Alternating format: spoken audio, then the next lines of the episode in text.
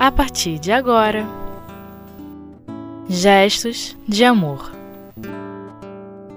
O que é o Espiritismo? Identidade dos Espíritos, com Walker Jorge. Olá, meus irmãos, sejam todos muito bem-vindos aqui no nosso programa Gestos de Amor, aqui no Espiritismo.net. Como foi anunciado, meu nome é Walker Jorge e a obra que a gente está estudando é O que é o Espiritismo, de Allan Kardec. Né? Muitas pessoas falam sobre o espiritismo, muitas pessoas comentam sobre o espiritismo, né? Falam que ah, dentro do espiritismo tem várias linhas e uma delas é o kardecismo, mas não sabem realmente o que é o espiritismo. E é, a gente sempre destaca né, que é de suma importância não só para os espíritas, mas principalmente para os espíritas, né, e para todas as outras pessoas lerem essa obra, que é uma obra bem pequenininha, mas de um conteúdo muito valioso, que é o que é o Espiritismo, para que possamos realmente compreender o que é o Espiritismo, o que é a doutrina espírita, a magnitude dessa doutrina, né? e entendermos a aplicabilidade nela, dela nas nossas vidas. E a gente está estudando, nós vamos dar sequência aqui no capítulo 2, noções elementares do Espiritismo. E o ponto que caiu aqui para a gente hoje é identidade dos espíritos. O item é o 93, 94, 95, 96. E a gente vai fazer aquele esqueminha de leitura e um comentário, no outro bloco também um pouquinho de leitura e comentário, fechamento bem sucinto aqui da ideia. A ideia que a gente vai estar tá vendo aqui hoje é de identidade dos espíritos. Aí vem aqui no primeiro parágrafo, no item 93. Diz Kardec: Já que se encontram todos os defeitos da humanidade entre os espíritos, a astúcia e a falsidade também se fazem presente no meio deles. Existem espíritos que não têm nenhum escrúpulo em se denominarem com os nomes mais respeitáveis para inspirarem confiança. É preciso, pois, não acreditar de uma maneira absoluta na autenticidade de todas as assinaturas apostas nas comunicações. Aí vem Kardec dizendo aqui no item 94. A identidade é uma das grandes dificuldades do espiritismo prático. Ela frequentemente é impossível de se constatar principalmente quando se trata de espíritos superiores, antigo em relação a nós. Aí a gente vai dar uma paradinha aqui. A gente vai pensar e refletir um pouquinho nesse primeiro parágrafo aqui, que Kardec vem trabalhando e fazendo a gente refletir, né, que a mesma medida que nós temos defeitos e no nosso meio, né, no meio humano aqui, na nossa sociedade, né? Tem pessoas né, com astúcia e também tem pessoas que também têm falsidade, né, infelizmente, mas faz parte do nosso planeta de provas e expiações. Então a gente vai vendo que no mundo dos espíritos também. Porque qual o conceito nosso? A gente morre, desencarna, sai da carne e continuamos vivos. E quando a gente é, vai, como diz um amigo meu, né, vai lá para a cidade dos pés juntos, ou seja, quando a gente desencarna, a gente vai verificar o seguinte: que eu, quando estou aqui no corpo, no momento eu falando, você aí que está nos ouvindo, né? É, nós estamos no estado de encarnados, ou seja, de acordo com a definição lá do livro dos Espíritos, nós somos almas no momento. Quando nós desencarnamos, saímos da carne, ficamos no mundo né, espírita ou no mundo espiritual nós somos espíritos.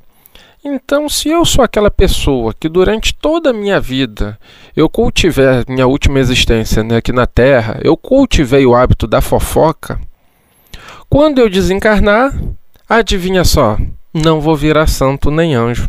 Não, não, não, meus irmãos, vou continuar com aquele hábito.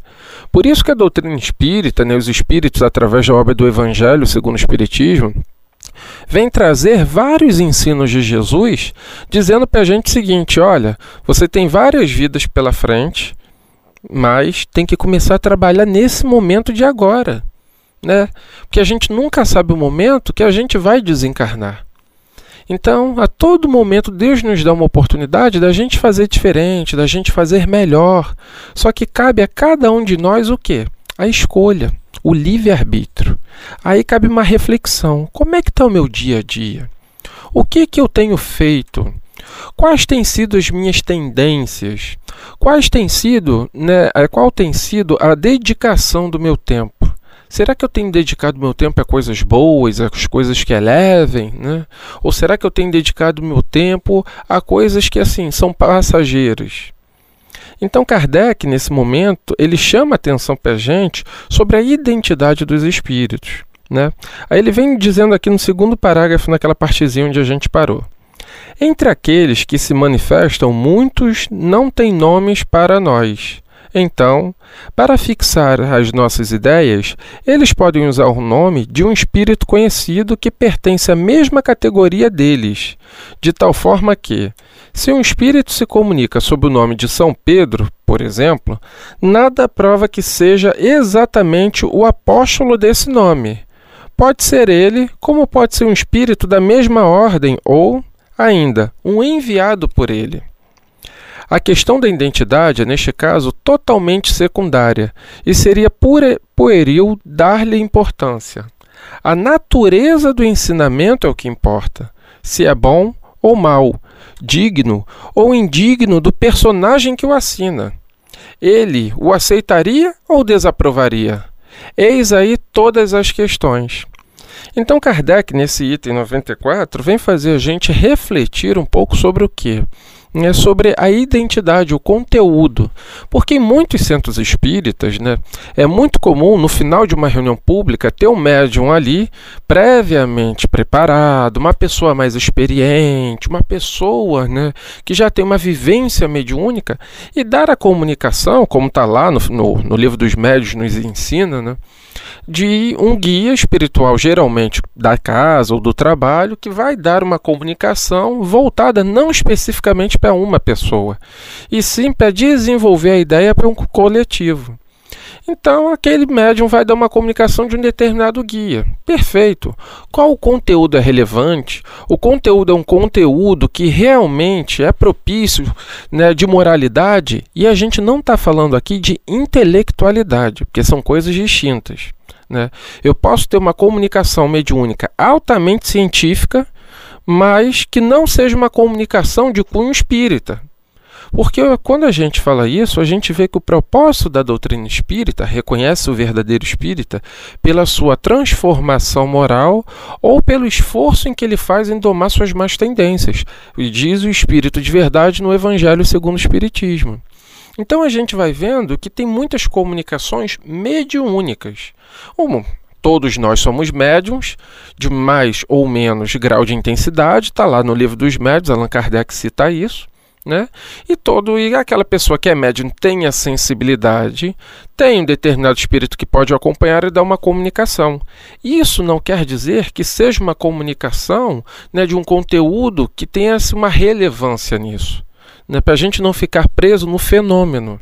Né? Pelo contrário, às vezes a gente tem que ter sempre né, um bom senso de não caminhar para o extremo, de dizer casa espírita não tem comunicação dos espíritos, senão nós somos espíritas e a gente né, o primeiro a dizer o seguinte: olha, mediunidade, ostensividade não se, se aplica. E não é esse o objetivo da doutrina espírita.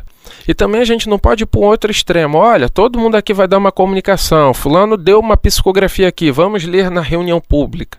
Também não é isso. Né? O que a gente cita, eu me recordo muito bem de Emanuel, é, de Emanuel Cristiano? Quando ele fala sobre a mediunidade dele, quando ele fala né, sobre todo o tratamento e a diretriz que ele teve com a dona Terezinha lá do centro dele, relatos também de Divaldo Franco, que ele pegava as psicografias dele e submetia antes de divulgar para qualquer pessoa ao crivo de Chico Xavier e de Dona Ivone do Amaral Pereira, né, tem até num livro publicado né, que é Divaldo e Chico Amigos. Então a gente vai vendo que médiums sérios comprometidos com o ideal cristão, sem a vaidade, o que, que eles fazem? Eles pegam o conteúdo deles e colocam à disposição da casa espírita. Me recordo até da Bíblia que diz que devemos estar sempre subordinados a uma autoridade espiritual. E é exatamente isso. Né? Nós devemos estar subordinados a quem? A uma casa espírita. Né? O objetivo é justamente de vivermos em sociedade. E depois do intervalo, a gente vai se aprofundar mais um pouquinho sobre essa ideia de comunicabilidade dos espíritos e de identidade dos espíritos. Não saia daí que já já a gente volta, vamos para os comerciais e voltamos rapidinho. Aqui no espiritismo.net, gestos de amor que antecipam o futuro.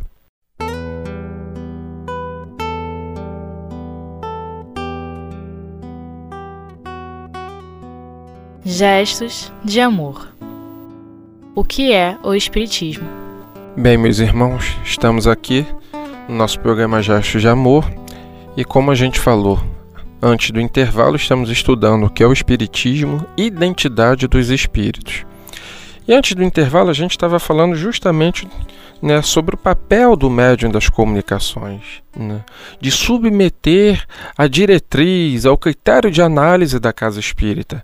Porque um médium com Jesus, um médium espírita, um médium cristão, a gente vai ver o seguinte, que esse médium, né, ele deve ter humildade e entender que o conteúdo que ele está produzindo são dos espíritos. Então cabe à direção da casa a publicação ou não, a divulgação ou não. Não é? A gente lembra muito também é, que Kardec vem trazer aqui para a gente no item 95. Vamos dar uma lidinha aqui que a gente vai fazer o comentário, mas vamos ler aqui o item 95. A identidade é mais fácil de constatar quando se trata de espíritos contemporâneos dos quais conhece o caráter e os hábitos, visto que é por esses mesmos hábitos e particularidades da vida privada que a identidade se revela mais seguramente e, frequentemente, de uma maneira incontestável. Quando se evoca um parente ou um amigo, é a personalidade que interessa, e é lógico que se busque constatar a identidade. Entretanto, os meios que geralmente empregam para esse fim, aqueles que só conhecem o Espiritismo imperfeitamente, são insuficientes e podem induzir ao erro. Aí vamos dar uma lidinha também no item 96. O espírito revela sua identidade por uma infinidade de circunstâncias que ressaltam das comunicações, onde se refletem seus hábitos, seu caráter, sua linguagem e até as suas locuções familiares ela ainda se releva, se revela, perdão, pelas pelos detalhes íntimos de que ele fala espontaneamente com as pessoas pelas quais tem afeição. Essas são as melhores provas. Entretanto, é muito raro que o espírito satisfaça as questões diretas que lhes são endereçadas a esse respeito, principalmente por pessoas que lhes são indiferentes e o que fazem por curiosidade ou como prova. A identidade do espírito é comprovada de forma que ele quer ou que pode, segundo o gênero da faculdade de seu intérprete, no caso, o médium. E, muitas vezes, essas provas exigem em grande quantidade. Essas provas existem em grande quantidade. O erro está em querer que o espírito dê essas provas de maneira que o evocador deseja. É então que ele se recusa a se submeter às suas exigências. E aí Kardec fecha esse tópico. Então a gente está vendo aqui, refletindo, né, que os espíritos mantêm sua identidade. E que às vezes a gente se questiona, né? principalmente quando a gente é novo na doutrina espírita. Ué, mas doutor Bezerra de Menezes deu comunicação aqui na casa, mas como é que ele deu comunicação aqui se ele deu comunicação no outro centro? E aqui a gente viu que Kardec colocou o quê?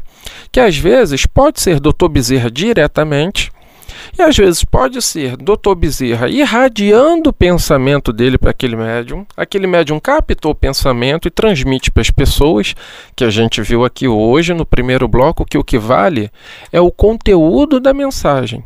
Se a mensagem é edificante, se a mensagem tem um cunho moral, se a mensagem tem um cunho cristão, se a mensagem né, é justamente para apaziguar, para dar paz, equilíbrio, né, ânimo, estímulo, perseverança no bem.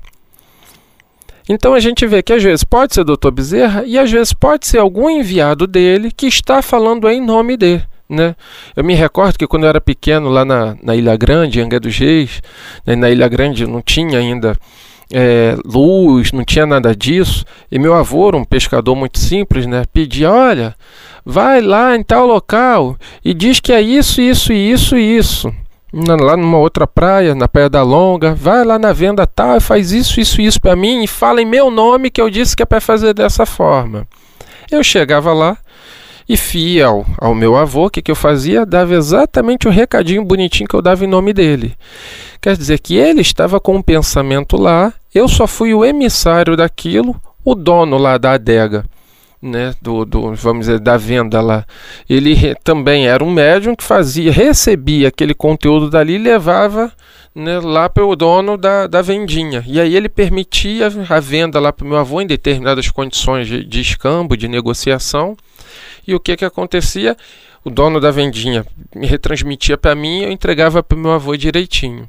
Então, naquele momento, eu estava ali em nome de, não em nome de Walker, mas sim em nome do meu avô. Né? Então a gente vai vendo que às vezes né, a gente se questiona, ah, mas não é doutor Bezerra de Menezes? Às vezes pode ser pelo pensamento dele irradiado no médium, às vezes pode ser um espírito, como Allan Kardec citou ali, né? E às vezes também pode ser Bezerra de Menezes, mas não doutor Bezerra de Menezes. Né? Pode ser de repente um Bezerra de Menezes da Silva. Tem até aquele caso muito engraçado, né, que é Jesus. Não sei, todo mundo falava: "Ih, Jesus deu comunicação aqui, Jesus está dando comunicação". Sim. Jesus da Silva, o pedreiro, e não Jesus o Cristo. Então, na doutrina espírita, a gente ainda vê muito, né, pessoas que querem e tem essa necessidade de um espírito, né, de grandeza, da comunicação no centro, quando em verdade a doutrina espírita, os espíritos vêm nos dizer o quê? Que é o que a gente está refletindo aqui com Kardec que o importante não são os nomes, eles podem até vir, sim, lógico, né, de trabalhos muito sérios. Né, nós temos uma casa aqui no Rio de Janeiro que surgiu de um culto no lar, onde né, nós tivemos, onde esse culto teve ali a participação, uma mensagem de Leon Denis, pela seriedade do grupo. Né? Então a gente vê que ah, os espíritos superiores vêm, vêm, lógico que vêm. Está aí constatado hoje em dia uma casa bem grande né, aqui no Rio, que assim atende várias pessoas e é fiel ao conteúdo espírita. Né? Então a gente está vendo que pode ser um espírito né, de grandeza que venha da comunicação, como também, nesse mesmo culto, né, vieram outros espíritos que não eram tão conhecidos assim, que fazem parte da direção da casa até hoje. E dão comunicação que muitas pessoas não conhecem, só os membros da casa. Então, o importante não é quem está dando a comunicação, o importante é qual é o conteúdo dessa comunicação. É para elevar? É para apaziguar? É para nos dar equilíbrio, né? é para nos dar tranquilidade, mansietude. Esse é o objetivo da comunicação dos espíritos. Né? E para a gente não ficar testando, que é o que ele fala aqui, ah, mas é, é muito fácil um parente desencarnar e eu aí indo ali, né, conversar de repente nas casas que tem essa possibilidade, ou pela psicografia, ou pela psicofonia, dialogar com ele, para me acalmar, para saber que está tudo bem, até para que eu tenha certeza do seguinte: assim como Jesus né, morre na cruz e depois ele vai até os apóstolos, se apresenta a eles, ainda fala aqui, pode me tocar, Tomé, olha aqui, ó, eu estou aqui, eu estou vivo. Né, a morte não existe. Então muitas pessoas necessitam disso, né, desse contato, para ter a certeza absoluta do que que a coisa não termina ali na sepultura, né? que existe vida após a vida. Né? Não existe vida após a morte, né? porque a gente costuma brincar né? que o Espiritismo, né? junto com trazendo a essência do cristianismo primitivo, né? trazendo os ensinos reais de Jesus, né? a gente, Jesus matou a morte. Né? Jesus é a prova mais viva disso, que ele vive hoje, nesse momento entre nós, está aqui. E é bem interessante a gente refletir um pouco sobre Jesus, porque todo trabalho espírita começa sempre com uma leitura né, de uma página edificante, geralmente do Evangelho, de uma prece. Por que isso? Porque nós evocamos a presença do Senhor Jesus. Para que tudo o que, é que possamos fazer naquele momento, como fiéis seguidores e imitadores dele, possamos fazer. Por isso, meus irmãos, que possamos sempre em todos os trabalhos, todos os dias, né, trazermos a presença do nosso amigo Jesus, do nosso mestre, do nosso guia, do nosso modelo. que a gente possa sempre né, lembrar daquelas palavras de Paulo lá em Gálatas 2:20, dizendo o seguinte: Já não sou eu quem vive, mas Cristo vive em mim. Ou seja, que possamos ser verdadeiros imitadores de Jesus. Né? Que possamos ter esse senso de, de referência. E que a gente possa, meus irmãos, sempre, sempre, sempre nas nossas vidas, né?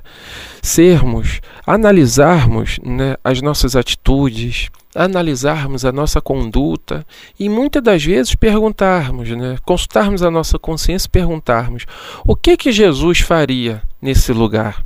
Qual seria, porque ele é o nosso guia modelo, a referência de Jesus.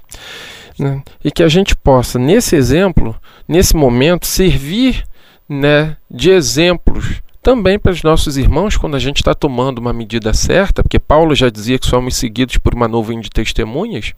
Então, que quando a gente faz o certo, a gente está representando Jesus naquele momento. Por isso, meus irmãos, sempre quando acordarmos ou dormirmos, vamos ler o Evangelho, vamos fazer uma prece, vamos evocar a presença viva de Jesus em nossas vidas, meus irmãos para que possamos, como Paulo diz, ser fiéis imitadores do Cristo, para que aonde estivermos, não seja o Walker, a Maria, o Chico, ou seja qualquer um, que sejamos sempre, né, a visão do Senhor Jesus representado naquele momento ali. Que o Senhor da vida a todos nos abençoe, meus irmãos, e que possamos continuar aqui ouvindo né, mensagens edificantes nos gestos de amor aqui no Espiritismo.net. Um grande abraço a todos, fiquem com Deus.